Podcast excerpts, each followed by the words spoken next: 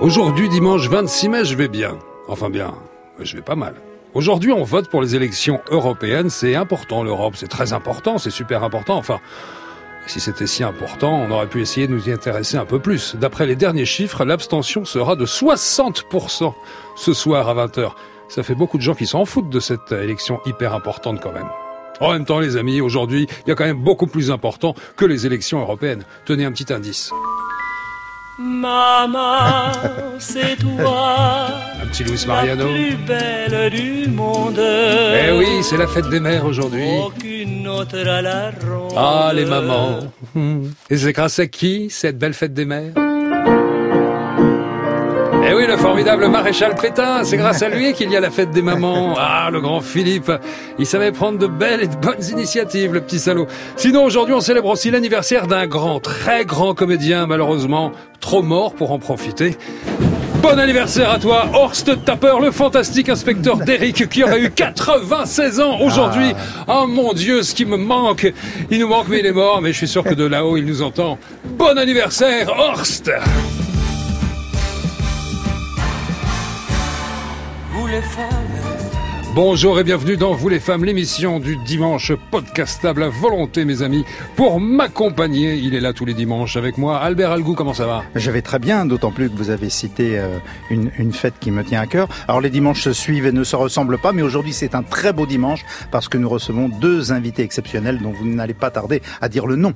Ah, Je vais pas tarder, je vais même le faire maintenant. Nos invités en ce dimanche 26 mai sont... France Inter. Vous les femmes, Daniel Morin. Actrice, auteure, réalisatrice, elle a très très bien connu le Saint-Germain jazzy des années 50, apparu dans plus de 50 films. Plus récemment, c'est son rôle de Arlette dans 10% qui l'a fait connaître de tout le monde. Elle vient nous voir aujourd'hui pour son dernier livre, La folle vie de Lily, sorti chez Lafon le 11 avril dernier. Bonjour et bienvenue à vous, Liliane Rover. Bonjour, merci. Ça va Oui. On discutait juste avant, on se disait, c'est vrai, l'autre invité que je n'ai pas encore présenté, que vous aviez une voix fantastique, une voix de radio, et vous nous confessiez que vous aviez fait beaucoup de radio. Oui, j'ai fait beaucoup de radio. Enfin, j'en ai pas fait autant que je voulais. Ouais. Mais, euh, mais j'aimais, j'aimais beaucoup ça. Sur France Culture et aussi sur France Inter. Face à vous, très chère Liliane, chanteuse, auteure, compositrice, musicienne. Le piano, la basse, la batterie, réalisatrice également. Elle vient nous parler de son dernier album, le deuxième album, L'aventure chez Polydor Universal. Bienvenue à vous, Nash. Bien, merci. Ah, merci, vous souhaitez la bienvenue également. Mais écoutez, si vous le faites, ben, je vais rester avec vous. Alors voilà une présentation, j'en conviens, un petit peu sommaire. Et pour vraiment mieux vous connaître, je vais laisser la parole à un ami, un ami et cousin d'un célébrissime ex-agent de Star, directeur de casting, Dominique Besnéard. Bonjour Jean-Dominique. Salut, salut vous les femmes. Euh, Je vous le dis tout suite, Dany, je suis scotché. Quel casting dans cette émission. Ah ouais. Liliane Rover et Nash. Jean-Dominique, vous m'avez dit beaucoup, vous m'avez beaucoup la folle vie de Lily. Je, je persiste les signes. À sa maman qui lui avait demandé qu'est-ce que tu veux faire dans la vie, Ouais. Liliane avait répondu du bebop. et c'est ce qui s'est passé. La passion pour le jazz, Ah. les années avec Chet Baker Mm. et tous ces génies que vous avez que vous avez connus, Liliane, Bechet, Count Basie, Charlie Parker, Cl- Thelonious Et Monk, prononcez un peu mieux, s'il vous. Phoebe Lewis, Dexter Gordon, Gypsy King. Les Gypsy King Vous voulez parler de Dizzy Gillespie, non? Mais c'est ce que j'ai dit. Ouais, mais j'ai pas le temps de citer tous les autres. Mais ce que vous dites sur ces artistes, Liliane, sur le swing. Vous voulez dire le swing, Jean-Dominique? Mais c'est ce que j'ai dit. Oh, le swing, oui. Tout ce que vous dites, Liliane, c'est sans sens. Sur les jazzmen, et là je vous cite, hein, c'est pas 171, leur pouvoir de séduction, de fascination, leur talent de swing et de l'improvisation, leur indépendance de l'oreille, la fulgurance de leur invention musicale. Il y a aussi le théâtre, il y a aussi le Ah, cinéma. ça aussi, c'est passionnant, hein. mais pas facile à prononcer. Pour moi, ces pièces, ces films, ces séries, Joël Mazar, jusqu'à 10%, en passant L'archipel sans nom, L'alchimiste de Steiger, Le concile d'amour de Panizza, et surtout La sonate des spectres de Strindberg. Ah oui, oh là là, vous me faites peur, vous, vous êtes Bah. en train d'inonder le studio, c'est pas la peine de citer non plus. Respectez ma différence, Dani. Oui, Liliane. Rover aussi, elle a zégayé jadis. Je la cite, hein. J'ai Je- rien compris. Elle zézayait. Ah. C'est page 156. Elle, elle écrit Je zézayais en plus d'un soumettement sur les jeux et les che et les feux. Hein Alors j'aurais voulu parler aussi de l'étrangleur des parkings, euh, de Chèvre et Chou, on en parlera, de vos chats, Clem, Moïse, Et je me dépêche parce que je salue Nax aussi. Nash, vous voulez dire. Nax, c'est ce, que, ben, c'est ce que je viens de dire. Ouais, poursuivez alors. Super chanteuse, Nax. Euh, Sensationnel. Album extra. L'aventure. Très jolie chanson. Tessiture douce. Comme la mienne, puissante et chaude, diction suave. Nash, elle a aussi le swing. elle a aussi- Swing. Mais c'est ce que j'ai dit Oh. Ça n'a pas recommencé. Si c'est comme ça, je laisse ma place à Albert. Qu'est-ce qu'il fait Qu'est-ce qu'il a Il est passé où celui-là? Alors là, c'est un petit clin d'œil à Nash, parce qu'elle avait fait une super reprise de Vassilius, Ah, entendu. joli clin d'œil. Bonne émission quand même. C'est Vassilius. Merci Jean-Dominique Besnéa. Vous avez compris, nos deux invités. Voilà, là on a une approche un peu plus étayée. mais même- Approximative. Oui, surtout dans la façon de prononcer. Dans les yeux de ma mère, Nash. Dans les yeux de ma mère, j'ai vu comme c'est beau, j'ai vu comme c'est dur, j'ai vu comme la vie dans les yeux de ma mère, adresser des flambeaux, raviver des blessures doucement dans la nuit. Dans les yeux de ma mère, j'ai vu des arcs-en-ciel, j'ai même vu mon père, j'ai même vu mon père dans les yeux de ma mère, je suis à la recherche de la belle inconnue que je connais si bien. Dans les yeux de ma mère, j'ai vu mille batailles, j'ai vu mille prières, j'ai vu comme l'aventure.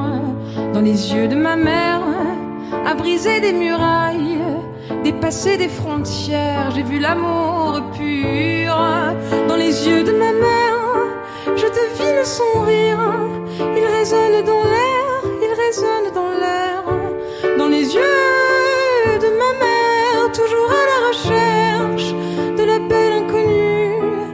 Je connais si bien. Dans les yeux de ma mère, j'aimerais me noyer, j'aimerais me lever, j'aimerais me perdre dans les yeux de ma mère pour trouver son secret, déceler son cœur et son âme superbe. Dans les yeux de ma mère, planté à chaque seconde, j'entrevois l'univers, j'entrevois de ma mère, toujours à la recherche de la belle inconnue que je connais si bien.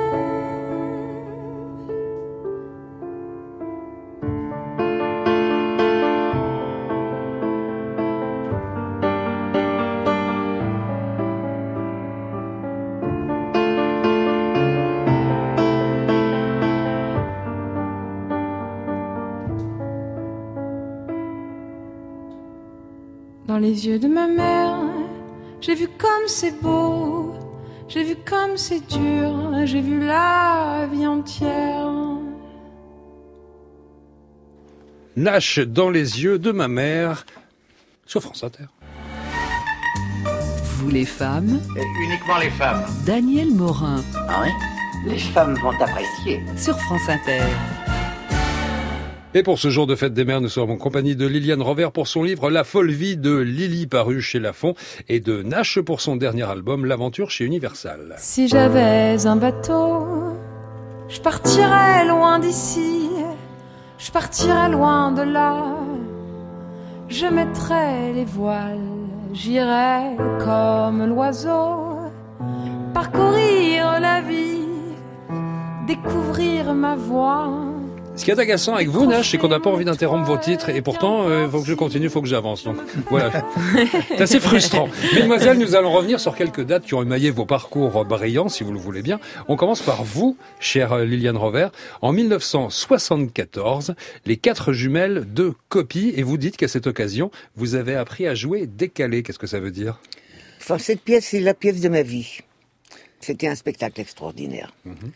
Et moi, je, les trois autres, ils y arrivaient bien, on était quatre, et moi, je n'y arrivais pas parce que je pouvais pas m'empêcher de suivre un film psychologique. Or, euh, il n'y avait pas de film psychologique à suivre pour cette pièce. Il fallait jouer chaque phrase presque indépendante d'une autre. Il fallait pouvoir jouer décalé, oui, mais aussi... euh, Et là, j'ai appris à le faire, in extremis. J'ai été sauvé par le gong, et j'ai jamais oublié. Et ça vous a aidé pour tout le reste de votre carrière? Ah oui, j'adore ça. Et ça a changé votre vie parce que ça vous a aidé pour toute la suite de votre parcours. Donc, euh, 74, date importante pour vous dans votre carrière de comédienne. Ah mais j'ai adoré jouer ça, ça a été une folie, ça a, été, il nous a fait grimper au mur. C'est un grand mur. auteur. Ah, la Vélie nous a fait grimper au mur. J'ai perdu 7 kilos, je crois. En plus, diététicien. Le mec avait toutes les qualités. Pour vous, Nash, on commence en 2002. 2002, ça correspond à vos premières chansons. Mm. C'était quoi les premières chansons de Nash? Euh, je sais, enfin, je, je m'en souviens un petit peu, mais c'était en fait c'était surtout euh, la première fois que je me, je, je me suis avouée en fait à moi-même Ouais. que je voulais faire ça. C'est-à-dire que pendant longtemps j'étais euh, comme euh, dans ma famille, euh, voilà, mon père. Bah, Il y a quand même une, petite pression quand même dans la famille. Ouais, c'est ça. Et puis ça. tout le monde fait ça. Donc à un moment donné, je me suis dit, mais non, mais moi, je voulais être comédienne quand j'étais plus jeune. Non, non, mais je vais suivre une autre voie. Et puis en fait, après, j'ai fait du chant lyrique et, et j'écrivais depuis que j'avais 8 ans. Et en fait, je, je me suis mis euh, face à moi-même un jour et je me suis dit, mais non, en fait, tu veux faire ça. Tu veux écrire, chanter tes chansons, jouer du piano. Donc euh, fais-le, quoi. Intoxiqué. Intoxiqué par Voilà. la famille. J'ai essayé, hein, mais. Ouais, de- de lutter, mais ça servait à rien. J'ai pas réussi. Ouais. Liliane Rovert, on passe en 1979 et Bertrand Blier vous confie un rôle dans Buffet froid. Rencontre importante, Bertrand Blier? Oui, très importante, parce que c'est vrai que je ne peux pas décerner autant de lauriers à tout le monde. je viens de parler des Quatre Jumelles, qui était un spectacle extraordinaire, et bien Buffet froid, pour moi, est un très grand film. Donc j'ai beaucoup de chance d'être dedans. Buffet froid qui déjà fait était, avec euh, qui était avec euh, Gérard Depardieu, Jean Carmet, Jean Carnet, Bernard Blier Bernard Blier. ouais. et quelques autres. Ah non, Et avant, vous aviez déjà tourné pour Bertrand Blier dans Calmos. Oui, j'avais fait Calmos et ensuite euh, Préparez vos mouchoirs, qui Oui, est aussi un très beau film. Mm. Calmos, qui est un film que Bertrand Blier, euh, enfin, dit, il dit lui-même que c'était pas une grande réussite, mais vous, vous le défendez, ce film Calmos. Oui, c'est pas une grande réussite, euh, c'est pas une réussite complète, mais n'empêche que tout y est et que la deuxième partie décolle d'une façon folle. Et puis il y avait Marielle, il y avait Rochefort, il y avait Claude Pieplu, enfin c'était... voilà. Et les débuts de Dominique Lavanant. Et les débuts de Dominique Lavalin. Ouais, ouais, qui est dans le, dans le film également. Ouais, ouais. Nash, en passe en 2004, euh, conservatoire de Clichy. Il y a du chant lyrique, mais pas que. C'est à ce moment-là que vous faites, euh, vous vous mettez aux claquettes? Non, j'ai des claquettes, c'était bien, bien plus tôt, à 6 ans, Ah, de mes c'était 6 à mes 12 ans que j'ai fait des claquettes. Et Vous avez une passion pour les comédies musicales, c'est ouais, ça? ouais. Les comédies musicales des années 50, 60 américaines, j'étais vraiment bloquée là-dessus pendant très longtemps. Et là, c'est Fred Astaire qu'on entend. 1999, c'est à vous Liliane Rover, c'est Voyage d'Emmanuel Finkiel. Vous mettez le doigt sur les dates importantes. Hein. Vous Ah bah, on vous essaye. Pas, vous, vous tapez pas à côté. Ben, le film de Emmanuel Finkiel est, une, est un film euh, exceptionnel. Voilà. J'ai eu la chance d'être dedans aussi. J'y étais pas ricochet. Hein. Racontez-nous euh, comment vous êtes arrivé là. Non, j'étais pas prévue au départ. C'était une autre comédienne. euh, enfin bon, Hmm. j'ai été prise par raccro et à la dernière minute. Bah, ce qui compte, c'est que vous soyez prise et que vous ayez eu le rôle. Ben, j'ai eu la chance. Voilà. Mais il en faut aussi. Il en faut. Il en faut aussi également. Encore une marmite je suis tombée. Et donc, euh, l'histoire de voyage. Résumez-la nous. Euh, ce, sont trois histoires euh, parallèles mais connectées Mhm. avec des passerelles. Ce sont des, des, des voyages entre guillemets de trois femmes. Voilà. Une femme retourne à Auschwitz avec son mari. Une femme, moi, celle que je joue, retrouve un père qui n'est pas le sien. Et la troisième femme, c'était l'inénarrable, extraordinaire Esther Gorintin. Il veut émigrer de Russie en, en Palestine, c'est comme ça que ça s'appelle. Et euh, c'était une comédienne qui n'avait jamais joué et qui, à 80 et quelques années, a commencé à jouer et qui était une star née. C'était une comédienne incroyable. Et avant 80 ans, euh, Non, elle n'avait jamais joué, mais après, elle a joué encore. Elle Ouais, a été ouais. employée, Esther. Elle est partie. J'espère qu'elle est bien là où elle est. Mhm. Si elle m'entend, je lui fais coucou. Elle a pris son temps. Avant, elle n'était pas prête. Voilà. Prête à 80 ans. Nash, on passe à 2008. C'est votre tout premier concert et ça se passe au Sentier des Halles. Ouais. Vous avez encore souvenir de Ah ouais, j'en souviendrai toute ma vie. les coulisses, l'arrivée sur scène, la ouais, trouille, petite salle, la trouille, la première fois que je. mélange entre trouille et excitation. Ouais, la première fois que je chante mes chansons devant des gens. C'est- En Mm. plus, j'étais restée, j'avais vraiment fait le truc euh, extrême, c'est-à-dire que j'avais rien fait entendre, rien, rien, rien, et j'avais fait un concert. Donc, Ah, euh, même ma famille, euh, mes amis euh, découvraient pour la première fois. Mais votre famille, ils étaient au courant que vous étiez en train d'écrire. Oui, mais bon, je leur, je leur faisais pas mes chansons. J'étais Mais ils voulaient pas, ils voulaient pas, ils voulaient pas savoir. Je sais, je sais plus, mais en tout cas, j'ai vraiment. Je, je En tout cas, c'était non, vous viendrez au concert. Voilà, et c'est la première fois que je chantais vraiment des chansons, mes chansons devant des gens, ma famille, mes amis, et euh, donc c'était c'était fou. Et vraiment, euh, ce soir-là, je me suis dit que qu'il s'était passé un truc dans dans ma vie, dans ma tête, euh, que ça allait plus euh, jamais être pareil pour moi. Et euh, la réaction, bah, je sais pas, la réaction de votre, euh, de votre papa, vous deviez l'attendre à, mort. Ouais, j'attendais et en même temps, j'attendais pas que celle-là, quoi. J'attendais aussi les gens qui me connaissaient pas et Tous j'attendais. ceux qui vous aimaient, en fait. Ouais, j'attendais de ouais. sortir aussi un peu, de se dire bah voilà, je, je fais des chansons, euh, euh, voilà, est-ce que euh, un inconnu qui voilà quelqu'un qui me connaît pas du tout, comment il va recevoir ces chansons-là? Est-ce que j'ai j'ai une quelque chose à dire? Est-ce que j'ai une place là-dedans aussi? Moi, j'avais besoin de m'émanciper et de et qu'on et qu'on me donne ce regard de oui, Anna, tu as quelque chose à dire Parce à que faire. par hasard, je me passer. Serais pas trompé de voix. Exactement. Ouais. Mm. Voilà. Et là, ça vous a conforté. Ouais. Liliane Rover en passe en 2015. Pour chaque agent, en moyenne 80 comédiens. On les aide à trouver des rôles, on négocie leurs contrats. On en est où de Cécile de France pour le Tarantino? Noémie, passez-moi le contrat de Guillaume Canet, s'il vous plaît. Voilà, tout de suite, on les accompagne dans la gestion de leur carrière. En échange, on prend 10% de la rémunération. Qui est parti, concrètement? Berléand Qui a frappé l'autre? Berléand Julie Gaillet et Joey Star ont disparu. Non mais ils veulent pas juste faire leur métier? 10%, la série qui vous fait découvrir le prix de la célébrité. 10%, la série à succès de France Télévisions, ça a explosé, tout le monde est fan, tout le monde attend les, les nouvelles séries à chaque fois. Ça représentait quoi pour vous d'être au casting de 10% Parce que c'est un carton monumental. Ben écoutez, au début, j'en savais rien du tout, puisque euh, mon agent m'a dit, tu as un casting, euh, on m'a envoyé une scène à apprendre, j'ai passé le casting. J'ai trouvé la scène assez bien écrite et je la trouvais assez bien. C'est pas toujours le cas. Mhm. Et euh, je suis rentrée chez moi et j'avais plus de nouvelles. Et puis un beau jour, on m'a téléphoné, on m'a dit, c'est toi qui le fais. Bon.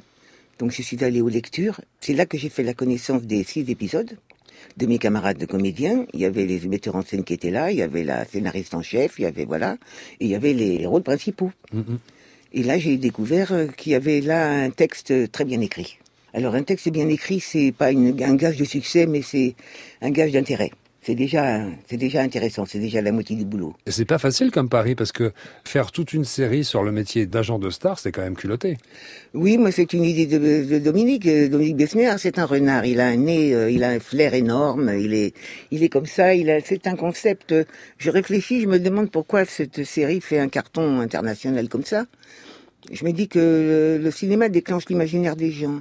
Je me souviens quand j'étais une jeune comédienne et que euh, on ne me connaissait pas et on me disait qu'est-ce que vous faites? Je suis comédienne et tout de suite il y avait des les yeux qui les yeux qui euh, tout de suite il y avait des des, des Ça clignotait dans le regard. oui, voilà, vous êtes comédienne. Alors donc, même si j'étais rien, même si je n'évoquais rien, l'imaginaire du cinéma était déjà en marche. Alors là, on est dans les coulisses. Oui, c'est les coulisses, parce que c'est pas le côté glamour, c'est le côté agent, c'est le Oui, côté mais c'est un côté glamour quand même, parce que c'est une très grosse agence, Par avec extension. des stars, avec Ouais. des avions, avec des stars qu'on appelle des talents. Mhm. Moi, j'ai passé ma vie dans une petite agence avant d'être dans une autre agence maintenant, récemment, parce que ma petite agence, je l'aimais bien.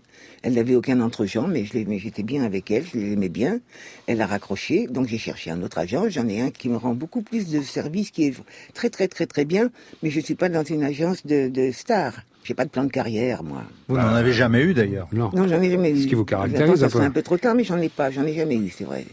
J'ai jamais, je sais pas pourquoi, j'ai jamais pensé comme ça. Et ça se passe comment avec le reste du casting Parce que enfin, ils sont quand même tous formidables. Il y a bien, une énorme écoutez, empathie vais- avec eux je pour vais- le eh bien, public. je vais dire quelque chose qui est attendu, mais qui est qui est néanmoins vrai. vrai. C'est que ça marche très bien. Quand on vous pose cette question, souvent les gens ont tendance à répondre une réponse optimiste, favorable, gentille. Mais moi, je vous assure que c'est la vérité. On s'entend très très très bien. Je m'entends très bien avec mes camarades comédiens, qui sont tous bons. Mhm. Tous bons. Et on est gentils les uns avec les autres. On est même, même des fois un petit peu tendres. Les metteurs en scène qu'on a, on les aime, on est bien avec. L'équipe, on est bien avec. La série a un succès fou, donc évidemment, ça, euh, Ça quand on est dans un truc à succès, c'est mieux euh, que le Mhm. contraire, bien Mhm. sûr.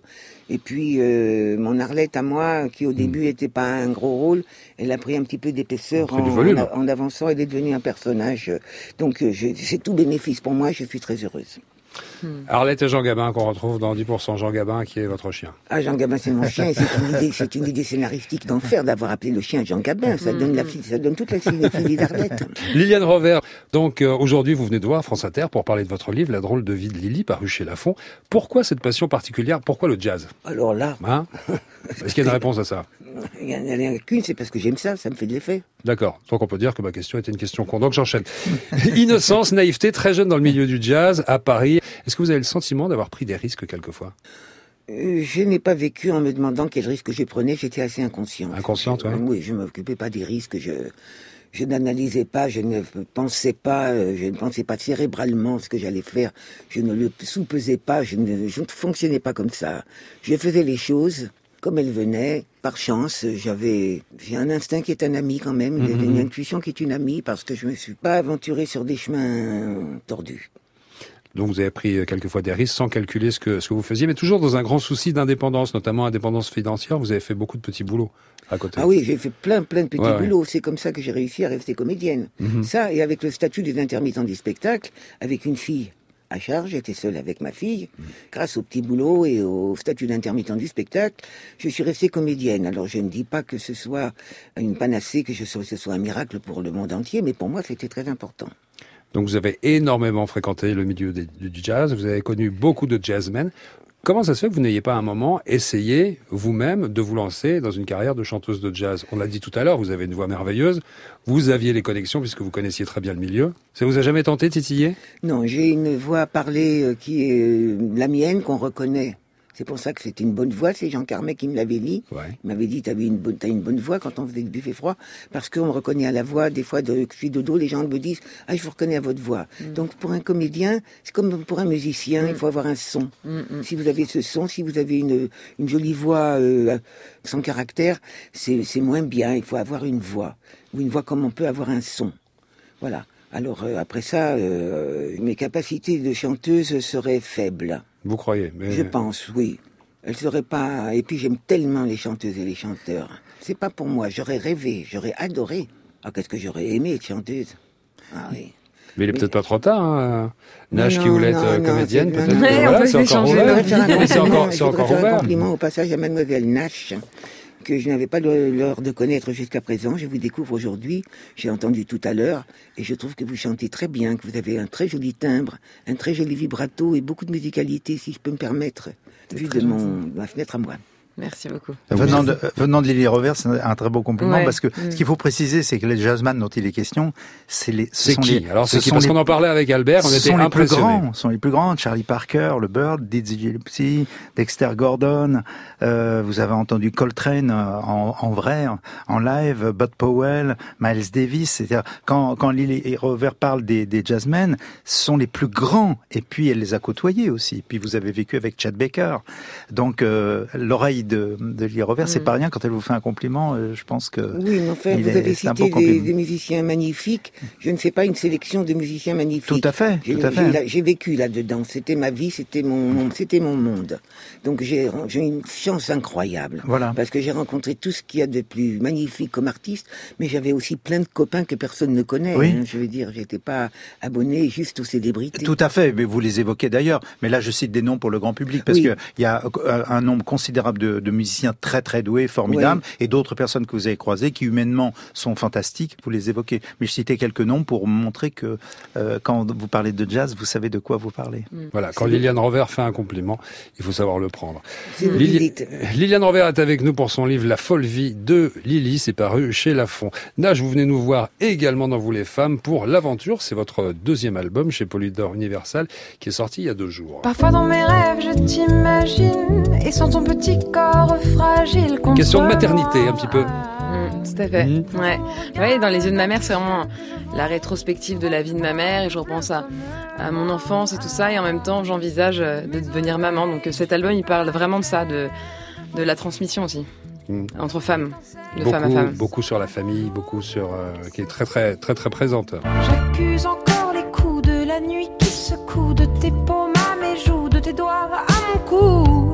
Les relations amoureuses qui sont présentes également. Ouais, ouais, mais voilà, c'est la vie. En fait, l'aventure, c'est plein de petites aventures de la vie qui forment une grande aventure. C'était ça un peu, c'est les poupées russes, une mise en abîme infinie euh, de voilà toutes ces petites aventures de la vie, euh, de notre enfance, de notre désir d'être maman, de, de, de nos rapports. euh, voilà, c'est qui font ce cycle qu'on retrouve et dont on va parler tout à l'heure aussi dans la version la version que vous avez réalisée. ouais, enfin que j'ai écrite. Écrite, oui, écrite, oui, Mm. plutôt. Les relations de famille, dans les yeux de ma mère, là, vous l'avez entendu, et euh, aussi la famille très présente. C'est votre frère Joe. Ouais, c'est mon frère, ouais. Alors Joe qui est un petit peu impliqué quand même dans ce Ouais. dans cet album. J'ai vu que alors racontez-nous parce que c'est c'est assez émouvant. Vous avez, il y avait plusieurs personnes que vous avez testées entre guillemets Ouais. Et parce que vous vouliez pas forcément faire travailler, faire travailler la famille. Et puis Mm. voilà, vous avez dit qu'il n'y a pas de raison que j'écoute pas son travail. Et là, quand vous avez entendu ce qu'il avait fait, J'ai pleuré. voilà. J'ai pleuré parce que c'était juste, totalement juste, sans même que je lui dise où aller. Il est allé exactement là où je voulais. C'est-à-dire, je voulais vraiment faire un travail d'intemporalité. Euh, c'est pour ça aussi que ma pochette est noir et blanc. Hein Euh, je voulais vraiment me dire que cet album, si euh, je, je l'avais écouté il y a 10 ans, ce serait possible. Et dans 10 ans, je- j'espère qu'il prendra pas de ride. Donc, je voulais vraiment bosser ça, la pop orchestrale intemporelle. Et, euh, et euh, Joseph a mis le pile le doigt dessus euh, directement. Et puis ce qui est dingue c'est qu'après voilà effectivement j'avais écrit une chanson qui s'appelle Joe pour lui. Et on a commencé à voilà à jouer tous les morceaux de l'album. Et à un moment donné il me dit mais attends il y en a un autre. Et là je deviens un peu rouge. Je, je deviens un peu mal à l'aise. Et, et je, je chante Joe piano voix et c'était un moment de notre vie incroyable ce moment parce que je lui déclarais quelque chose que je lui avais jamais jamais dit quoi en fait Et il a pleuré à ce moment-là, lui aussi, à son tour. il a pas pleuré il était énervé d'être ému Une espèce de fierté du mal. et en même temps il était il est après il a un peu chouiné quand même Il est parti se cacher. Il ça. est parti se cacher. La couleur de l'amour aussi. Bleu, euh, comme Lola là sous mes yeux, comme la mer qui veille et qui va. Bleu, euh, comme les nuits des amoureux, quand les corps s'éveillent, tout bas. Alors, chanson que je qualifierais d'atroce parce qu'on l'entend une fois et ça y est, on l'a en tête. Ah oui, celle-là, ça, irrésistible, irrésistible. L'air, la, la rengaine, c'est imparable. Non, non, Ouais, formidable. Alors, Maintenant, on va parler de l'aventure, pas l'album, mais le court métrage. Parlez-nous de cette, euh, de ce court métrage, de cette aventure. Ouais, comme je, je, je voulais vraiment faire un, un, un disque assez cinématographique dans le côté pop, orchestral et Ouais. tout ça, euh, et raconter cette aventure. Donc, euh, je me suis dit que pour illustrer en images cette aventure, je voulais pas forcément faire des clips et je voulais plutôt euh, euh, faire un film, un court métrage. Donc, euh, j'ai écrit un court métrage qui euh, qui retrace la vie d'une femme. Donc, on me voit à 10 ans, on me voit aujourd'hui, on me voit à 80 ans. Alors, c'est c'est une petite fille qui rêve d'être chanteuse. C'est Exactement. ça le, le départ. qui rêve d'être chanteuse et qui est très timide et qui a du mal vraiment à s'intégrer. C'est un peu, c'est un peu ce que Ouais. j'ai vécu, c'est un peu mon enfance. Et puis après, euh, et puis après, elle vit des choses. euh, Elle vit aussi un deuil parce que je voulais parler de la vie, donc il fallait que je parle de la Ouais. mort. Et puis après, on me voit donc à 80 ans, donc ça c'est, c'est moi mon, mon image un peu fantasmée. Mais en tout cas, c'est, c'est une fiction vraiment, mais où j'ai, j'ai, j'ai, j'ai pris deux trois choses euh, que je ressens. Et là, il y a trois titres qui servent à, à justement illustrer ce métrage. Voilà, il y a moi tout à toi quand Ouais, j'ai Moi 10 tout à ans, toi, les qu'on yeux. entend tout de suite. Voilà. se répète, même quand j'essaye, ton visage se reflète sur. Il y a également- Allô, Ouais, ta vie s'en va sous l'eau. Ça correspond à quel, euh, à quel moment du, euh, du court métrage, le Halo Allô, c'est mon âge maintenant. Voilà, Mm. tout de suite. Ouais. Dans les yeux de ma mère, j'ai vu comme c'est beau, j'ai vu comme c'est dur, j'ai vu comme la vie dans les yeux de ma mère, adresser des flambeaux, raviver des blessures. Et là, pareil, une histoire de la petite fille, de la petite fille jusqu'à la grand-mère. Voilà, et ce qui est assez marrant dans, dans ce, dans, dans ce court-métrage, c'est que je voulais vraiment qu'il y ait des, des événements euh, semblables qui se répètent à chaque âge. Et, euh, et je voulais euh, euh, parler aussi de euh, comment le même événement peut impacter euh, sur nous, enfin Mm. sur nous quand on a 10, quand on a, quand on a 30, 80.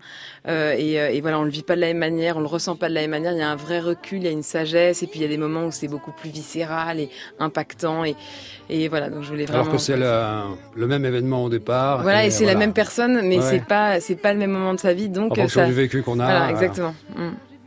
Et où est-ce qu'on peut le voir justement alors Alors on peut le voir sur YouTube. Voilà, sur YouTube, tout simplement. Et c'est réalisé par Nicolas Barré, qui est un réalisateur super et euh, qui est mon binôme pour ce film, et on peut le voir sur YouTube. Parfait. On vous a demandé, mesdemoiselles, des titres musicaux qui vous rappelaient un souvenir. J'espère que c'est un bon souvenir. On commence par vous, Liliane Rover. Vous avez choisi.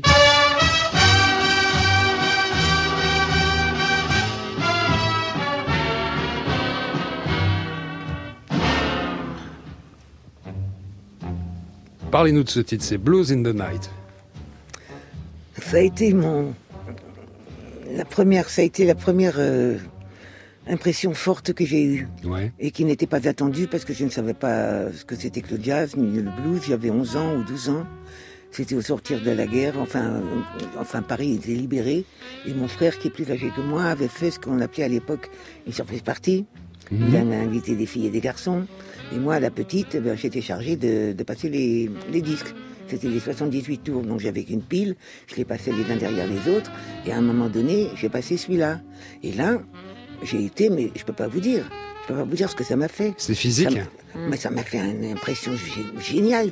Donc euh, j'ai repassé tout le temps la même chose et on, me- et on m'a dit arrête, euh, arrête de passer tout le temps la même chose. Change. Oui. et ça, c'était. euh, Mais je ne savais pas que ce que serait cette musique dans ma vie à l'époque. Ça a été une impression très forte, interrompue. J'avais 11-12 ans, et c'est seulement un peu plus tard que j'ai euh, commencé à fréquenter la musique et les musiciens. Et j'aime beaucoup ce disque parce que je l'ai réécouté. Il a, oh, il a pas vieilli, hein. Il a pas vieilli. C'était un grand orchestre, l'orchestre de Philly Dunsford. C'était un contemporain de Duke Ellington, qui était un orchestre euh, de... magnifique. C'est le titre qui a pris au trip euh, Liliane Rover. On va en profiter un peu nous, s'il n'y a pas de raison.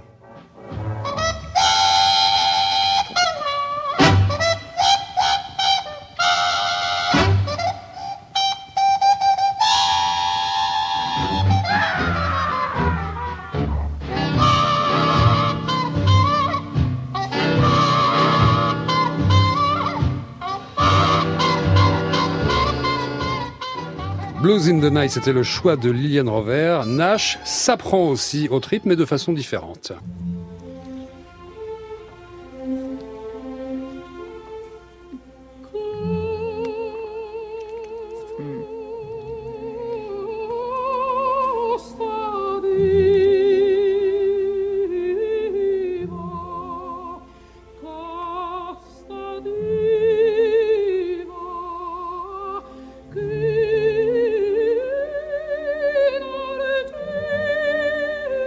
Aussi c'est monstrueux, mais je suis obligé de couper pour pouvoir. C'est horrible, on va se mettre à C'est pleurer- atroce. là. C'est atroce, c'est atroce. Je suis obligé, Ah non, non, je suis obligé de marcher sur Maria Callas parce que c'est votre choix. Ah. La Norma Castadiva. Qu'est-ce que ça vous évoque?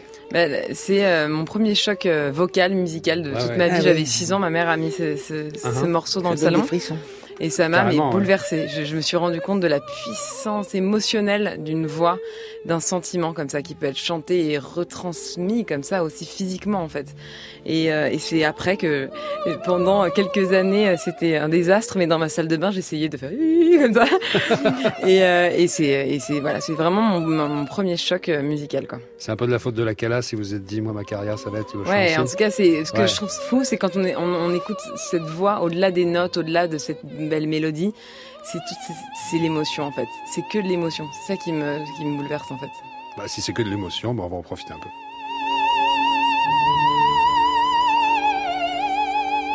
Quel.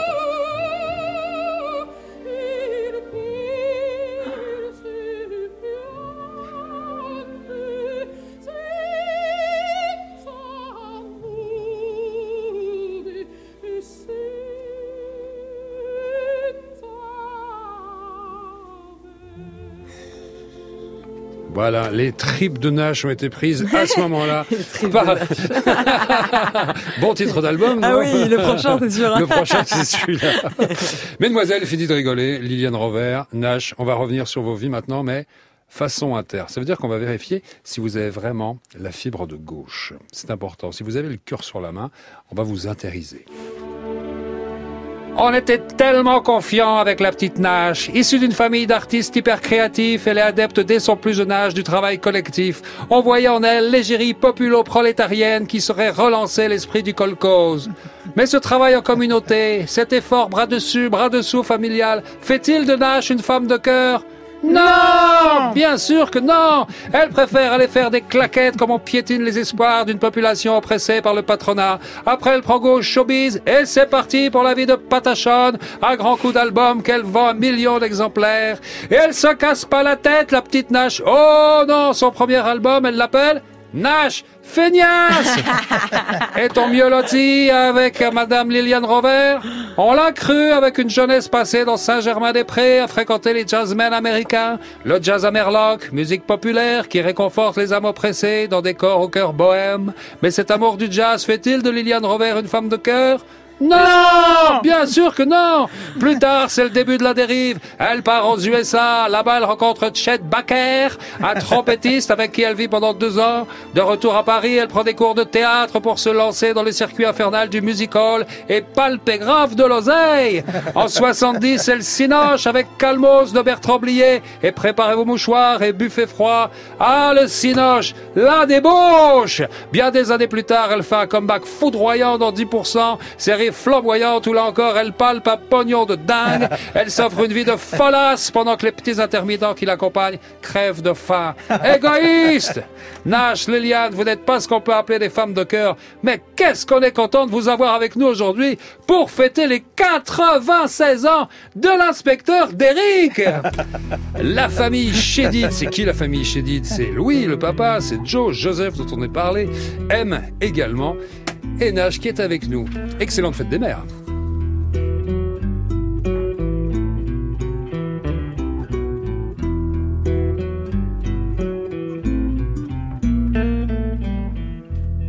Le méninge nomade.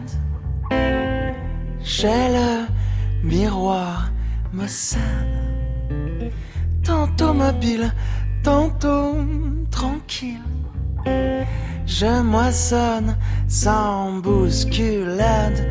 Je dis aime et je le sème sur ma planète.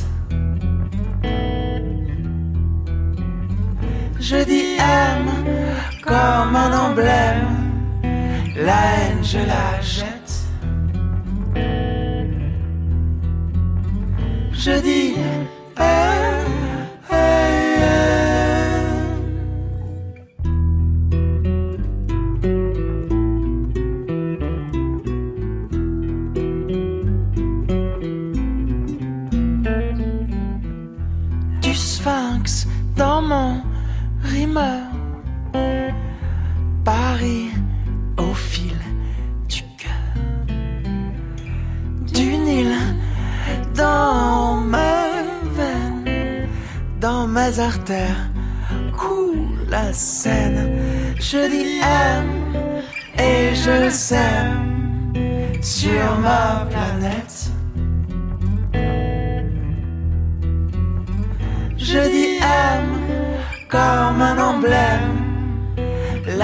Je la jette. Je dis aime, aime, aime. Pour le dehors, le dedans. Pour l'après, pour l'avant. Je dis. Pour le dehors, le dedans. Pour l'après, pour l'avant.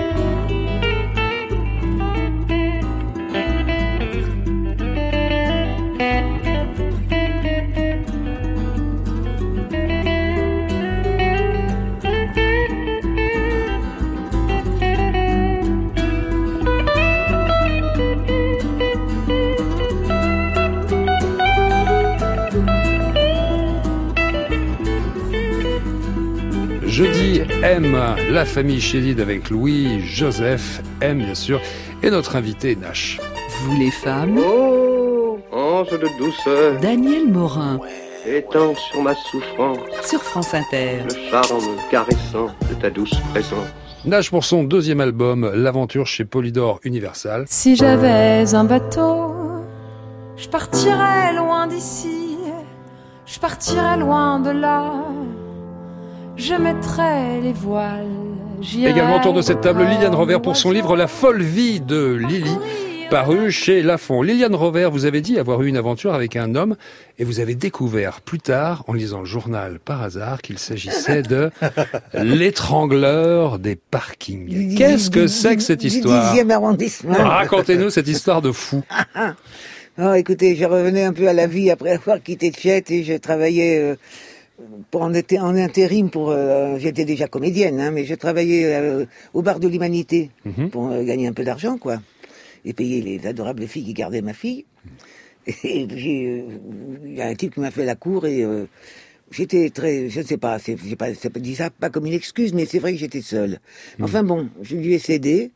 Et je suis sortie avec lui deux, trois fois, et je l'aimais pas beaucoup parce que je le trouvais mielleux. Ah. Donc je l'ai plaqué assez vite. Et puis peut-être un peu quelques temps plus tard, j'ai- Bien vous en a pris. quelques semaines plus tard, sur France Soir, je vois sa photo en pleine première page. C'est Mon chéri. C'est l'étrangleur des, des femmes des, par- des Oh là parkings là. du 10e arrondissement. Mais moi, il m'a pas étranglé. Hein. Mais vous avez eu la trouille quand vous, l'avez reconnu Non, non, j'ai pas eu la trouille du tout. J'ai été saisie, mais pas du tout par la trouille. J'ai été, je me suis dit incroyable. Et ça fait quel effet de savoir qu'on est sorti avec une célébrité Ça L'étrangleur dépend quand on est, si on est snob ou pas. hein. Alors attention, parce que la vie de Liliane, c'est quand même quelque chose. Et il y a une autre anecdote, mais qui est génialissime. Il va falloir que vous nous donniez tous les conseils. Alors ça se passe en 1982. C'est à l'occasion du festival de jazz à Nice, ça se déroule. Et vous vous retrouvez, sans vous y attendre, sur place avec deux de vos amants qui par ailleurs se connaissent entre eux mais ne savent pas que voilà ils sont en concurrence. Après moult manigances, notamment déplacements dans des hôtels à droite, à Avec l'organisatrice du- avec l'organisatrice du festival, vous profitez plutôt bien de tout le festival en, en faisant, vous dites, en passant de l'un à l'autre sans encombre, de jour comme de nuit. Comment on fait pour pas se faire gauler, Liliane Ça l'intéresse, Daniel. hein. Non, mais il y a des gens qui nous écoutent et qui voudraient Bah, il y a savoir. une programmation. Ils sont euh, donc ils sont pris euh, de façon spécifique de telle heure à telle heure, de tel jour à tel jour. Je ne me souviens pas comment je faisais. Je faisais comme toujours, c'est-à-dire que je faisais sans réfléchir. Sans et- calculer. sans calculer, avancé en marchant. Mais vous les appelez chèvre et chou. Hein, c'est C'est leur vrai de nom pseudo. C'est leur vrai nom non, non, c'est-à-dire que comme ce sont des, des gens euh, qui sont très connus, euh, dont l'un euh, avait une famille, euh, Oui. je les ai appelés euh, de pseudonymes pour raconter mon histoire avec eux. Je voulais pas donner leur nom. Je comprends. Bon, on embrasse quand même Michel Drucker et Nagui. Vais appeler chèvre et chou. Chèvre et chou, ça, c'est très très bien. Voilà, comme quoi on peut vivre une vie de bigamie complètement épanouie. L'important, c'est de connaître quelqu'un qui s'occupe de l'organisation du festival. On aura bien compris. Bientôt au cinéma, vous serez Tante Simone dans Roxane. 5693 œufs, les filles, bravo. Vous avez bien mérité un peu de Cyrano de Bergerac. La coopérative ne veut plus de petits producteurs. Quoi? C'est fini, Roxane, on ferme dans trois mois. On en a bloqué des départementales. On en a balancé des œufs. Pourquoi vous faites pas le... Le, le buzz Buzz C'est pareil, on s'en fout. C'est quoi cette histoire? Racontez-nous. En deux mots. C'est une histoire originale. C'est un film de Mélanie Offray qui va sortir le 12 juin. Oui, c'est un premier film, et c'est un film original, un scénario euh, de comédie. Vous savez, les comédies souvent sont ringardes. Ouais. Et celle-là ne l'est pas. Et puis c'est un sujet intéressant parce que ça associe quelque chose de décalé, de fini, de périmé ou presque, avec quelque chose de, de, de très actuel. Donc cette, euh, cette association produit aussi quelque chose d'intéressant. De très actuel, comme quoi Qu'est-ce que vous voulez dire par là? Une petite exploitation paysanne Mhm. en perdition euh, se retrouve euh, sauvée par le buzz. Il y a Le eu un buzz, un buzz. et le buzz a sauvé euh, par l'intermédiaire de Roxane et de son propriétaire. Roxane étant une poule. Petite exploitation, commerce équitable, peut-être euh, respect, respect de l'environnement et des animaux. On en parlera tout à l'heure avec vous, si vous le voulez bien, Nash. Mais ça, on va le faire tout à l'heure. Et après avoir écouté l'histoire de notre ami Alberto, ça s'appelle Il était une femme chaque semaine. Albert nous brosse le portrait d'une femme quasi inconnue et qui pourtant a eu un parcours exceptionnel. Aujourd'hui, il nous dresse le portrait de Bessie Coleman. Il était une femme, donc Bessie Coleman, dixième enfant d'une fratrie de 13 enfants. Bessie Coleman est née en 1892 à Atlanta. Suzanne, sa mère est noire, George, son père, est métis, c'est-à-dire qu'il avait un grand-père noir et trois grands-parents indiens. Alors, afin d'échapper au travail dans les champs de coton, Bessie tente de suivre des études supérieures, mais faute d'argent, elle doit renoncer et travaille comme blanchisseuse. Elle rejoint ensuite son frère Walter à Chicago et trouve un emploi de manucure.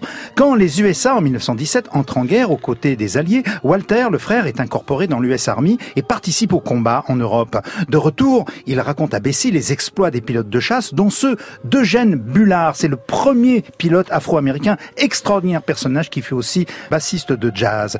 Bessie se passionne pour l'aviation, admire les héros de cette naissante épopée et rêve de devenir elle aussi pilote. Des rêves qui se heurtent malheureusement à l'âpre réalité de la ségrégation. Rappelons qu'en 1919 à Chicago, les émeutes raciales de l'été rouge causèrent 38 morts et 500 blessés. Dans ce contexte, donc, aucune école de pilotage n'accepte de former des élèves noirs, encore moins une femme noire. Heureusement, Robert Ebbott, un riche afro-américain habitué du salon de manucure, à qui elle fait part de sa déception en lui polissant les ongles, lui conseille d'aller apprendre à piloter en France où, dit-il, les noirs américains sont cordialement reçus et traités comme toute autre personne. Il l'aidera financièrement et après sept mois d'entraînement en Picardie, Bessie obtient la licence de pilote de la Fédération aéronautique internationale, devenant ainsi la première femme noire et la première afro-américaine pilote d'avion. En septembre 1921, elle est de retour aux USA. Toute la presse salue sa réussite. Elle est l'invitée d'honneur de Shuffle Along, une comédie musicale entièrement jouée par des acteurs noirs qui triomphent à Broadway et elle est ovationnée. Interviewée par un reporter du Chicago Defender, elle dit « Je ne pourrai jamais être satisfaite tant que nous n'aurons pas des hommes de notre race qui sauront voler ».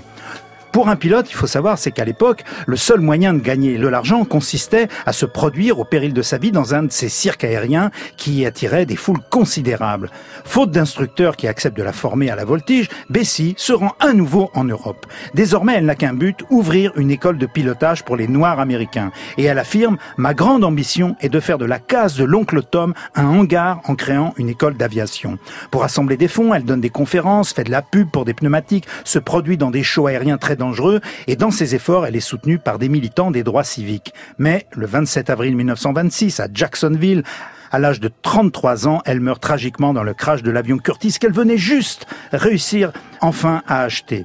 À Chicago, plus de 10 000 personnes viendront se recueillir devant son cercueil et le rêve de Bessie Coleman se réalisera néanmoins un peu plus tard. En 1928, le lieutenant William G. Powell fonde le Bessie Coleman Flying School à Los Angeles.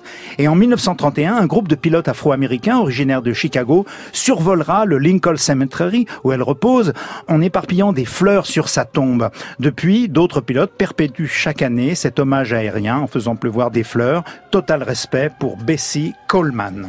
Vous aviez entendu parler euh, de cette euh, Bessie Coleman Non, j'en entends parler maintenant, mais j'aime bien moi. Alors euh, j'aime bien la- les, les, les gens qui ont comme ça une, une, une foi et une énergie, c'est c'est magnifique parce que ça déplace les montagnes. Exactement, ce fut son cas d'ailleurs. Je vous rappelle que tous les portraits de Il était une femme, dont celui de Bessie Coleman, sont à retrouver sur le site Il était une femme. Vous les femmes. C'est trop horrible. Sur France Inter. Nash, on va parler avec vous d'une autre aventure. Vous avez quitté à Paris pour euh, rejoindre le département 77, vous rapprocher de la nature et monter la voie verte. Vous êtes une militante écologiste? En tout cas, euh, je j'œuvre euh, au quotidien pour euh, essayer de proposer dans mon village des alternatives. Et puis des et puis voilà amener aussi un peu de culture. Je suis arrivée dans ce village, je me suis rendu compte que voilà la, Seine-et-Marne, il y a énormément de de- d'exploitation d'agriculture massive assez chimique. Et et, et puis je me suis rendu compte aussi en même temps qu'il y avait très très très peu d'événements culturels dans ce village et, euh, et que voilà j'ai senti vraiment que les gens avaient besoin de se retrouver et créer du lien donc euh, C'est quoi le projet La Voie Verte? La Voix Verte, en fait, c'est une association qui, euh, on, on est six dans cet asso. Il y a que des femmes. Bizarrement, quand j'ai commencé à parler, je suis allée voir la mairie, j'ai parlé de ce projet-là. Il y a des femmes qui sont arrivées vers moi. Et en fait, on va faire un festival. Le premier, première édition, c'est le premier week-end de juillet 2020. Un festival de musique avec euh, plein, plein, plein d'événements autour de l'écologie aussi. On va récolter de l'argent avec ce festival et monter un lieu dans notre village toute l'année avec des initiations à la permaculture, avec euh, plein, plein, plein, plein de conférences, euh, des concerts toute l'année, et puis euh, essayer vraiment de faire vivre cet assaut, refaire ce, ce- ce festival tous les ans pour à terme essayer d'aider les agriculteurs locaux à passer en bio, ceux qui le souhaitent en tout cas, les aider ceux, à le faire. Ceux qui le souhaitent. Donc, pour, si j'ai bien compris, ça commence l'été prochain Mm. avec le, le festival qui devrait s'appeler Musique et écologie ou c'est la thématique Non, c'est vraiment la voie verte, vraiment- voie avec un. X. Oui, Je l'avais bien Mm. noté. La Ouais. voie verte, musique et écologie pour permettre de créer un lieu de permaculture, c'est ça? Voilà, et essayer vraiment de, de proposer autre chose, créer aussi du lien dans, dans, dans ce village de campagne, essayer de voilà de et puis dans ce lieu qu'on va créer, il y aura pas de transaction d'argent. Ça va être moi je vais venir donner un cours de musique par exemple pendant deux heures et puis en contrepartie je pourrais assister à un stage de permaculture. Enfin voilà, l'idée c'est vraiment de de à la campagne avant il y avait beaucoup de de- d'entraide en fait. Les gens se passaient des services, Bien tu m'amenais un cajot de courgettes et je te filais des œufs et l'idée c'est de voilà de retrouver ça et, et voilà. Vous êtes sensible à ce genre d'initiative Un trait, Provert tout à fait. Qu'est-ce que vous pourriez apporter justement à ce festival? Écoutez, je ne sais pas ce que je pourrais apporter, mais cette économie du troc, je la trouve d'abord très Mm. très très bien. Elle évacue le problème de l'argent. Je sais bien que je sais bien que l'argent est nécessaire, mais seulement c'est le rôle qu'on nous fait, c'est c'est c'est c'est ce qu'on en fait qui est qui est catastrophique parce qu'on est dans un on est dans un système où l'argent est euh, le moteur de tout et ça nous conduit droit au mur. Alors euh, moi j'ai euh, la haine, le mot n'est pas trop fort, des grands groupes euh, agrochimiques ou agro enfin je déteste ces gens dont je pense que ce sont des assassins Oui, de carrément. masse, de masse. Vous avez réagi comment quand vous avez appris que finalement le glyphosate allait pas être interdit comme promis, mais que ça allait être décalé de trois Bah, ans c'est Ah. terrible. Enfin, c'est terrible. Moi, je trouve ça, je trouve ça terrible pour l'avenir des, voilà, des, des, des êtres humains. Enfin, voilà, je trouve ça, je trouve ça fou. Je trouve ça. C'est suicidaire. Voilà, c'est suicidaire. Et puis voilà, on se rend compte aussi qu'à la campagne, il y a vraiment une réalité. Quand moi, je suis parisienne pure souche et là, j'habite à la campagne, je me rends compte de, voilà, quand euh, ils épandent la chimie dans les champs, bah, tous euh, les médecins de nos campagnes sont surbookés, comme par hasard. Enfin, donc même à petite échelle comme ça, enfin, c'est très très concret. En fait, c'est très concret. C'est très bizarre quand vous vous déplacez justement cette fumée verte qui vous suit depuis tout à l'heure. le monstre. Faudra changer le micro, faudra tout changer là. Ah, faudra tout changer. Faudra tout changer. Avant, on avait l'amiante. C'est une initiative locale. Et moi, je me souviens de Mère Teresa, à qui on disait, oui, mais vous avez sauvé cet enfant, mais pas plus. Vous n'avez pas pu sauver tout le monde. Elle Mm. disait, je m'en fous. C'était quand il y avait la, la ligne verte, quand il y avait la guerre au Liban. Elle disait, je prends ce que je trouve, je sauve ce que je peux. Et c'est pour ça que je pense que le face à cette immensité, c'est, c'est, c'est, euh, qui peut être décourageante à des moments, je pense que essayer de faire un petit peu déjà chez, chez soi et autour de chez soi et essayer d'insuffler un écho un peu positif et un écho Oui, logique. si on veut tout, euh, Voilà. si on veut tout faire, si on veut déjà gagner la guerre, on, On ne a- fait on rien. arrête tout de suite En fait, et- c'est un alibi. C'est ça, exactement. C'est Pierre Rabhi qui vous a sifflé. De, si- en tout cas, ça m'a inspiré, ouais. Pierre Rabhi, Ouais. Cyril Dion, tout ce que j'ai. Et puis, et puis, inspirant. et puis surtout le concret, le fait de Ouais. vivre là et de voir ça et de ressentir ça. C'est ça surtout qui m'a vraiment inspiré. Écoutez, mesdemoiselles, j'étais tellement content que vous soyez assis autour de cette table que vous méritez bien des cadeaux. Les cadeaux, c'est l'affaire d'Alberto. Alors Liliane Revers, vous évoquez dans votre livre euh, Maurice euh, Culas, votre ami, homme de radio, journaliste, grand connaisseur de jazz, et qui vous fit aussi découvrir des écrivains, dont Isaac Babel. Alors je vous offre la bio d'un autre grand écrivain, presque contemporain de Babel, c'est Panaït Itrati, c'est chez Actes Sud, ça s'intitule Istrati le vagabond, l'auteur c'est Golo, c'est un auteur euh, égypto-français, tout à fait magnifique. En plus, il y a un magnifique dessin de dédicace. Donc euh, Panaït Istrati, grand écrivain. Pour vous, pour vous, Nash, c'est pour vous, je vais, je vais vous, il est loin de vous, mais je vais vous le, le donner. Je vais vous le chercher. Pour vous, Nash, alors, Joconde jusqu'à 100, j'ai bien dit Joconde, la Joconde jusqu'à 100, et plus si affinité, c'est de Hervé Letellier, c'est dans l'excellente maison d'édition Le Castor Astral, c'est dans la lignée des exercices de style de Raymond Queneau, c'est 233 points de vue sur le plus célèbre tableau du monde, alors le point de vue du nécrologue, de Georges Perec, Marguerite Duras, le grand Schtroumpf, euh, le moniteur de ski, sont des exercices de style, c'est très drôle, c'est inventif, c'est magnifique. Donc Hervé Letellier, Joconde jusqu'à 100 et plus si affinité. Astral. est terminée, les petits amis. Aujourd'hui, nos invités étaient Liliane Rover pour son livre La folle vie de Lily, édité chez Lafon. Invité également Nage pour son dernier album L'aventure chez Polydor Universal. À savoir aussi, bien entendu, il y a une tournée le 18 novembre au Trianon. C'est la seule chance que vous avez. Non, pas la seule, mais c'est la prochaine, car dans deux jours, si vous entendez dire que Nash est au théâtre Athénée, eh, c'est complet, les amis. Il faut attendre le Trianon. Par contre, le 7 juin, vous pourrez l'avoir en première partie de son frère Mathieu. C'est bien ça? Voilà, c'était nos deux invités, invités impeccables. On a passé une excellente après-midi. Merci à vous, Albert Algou, pour cette fête des mères. Vous étiez parfait. Merci. À la réalisation de cette émission, la terrible Marianique Rimbaud, attachée de production Christine Kern, à la technique Jérémy Guillon, programmation musicale Thierry Dupin. La semaine prochaine, l'émission spéciale Coupe du Monde de foot féminine avec Marinette Pichon, Laure Boulot et Candice Prévost. Au revoir, bon dimanche à tous à l'écoute de France Inter. Moi, je vous donne rendez-vous dès demain, Concept.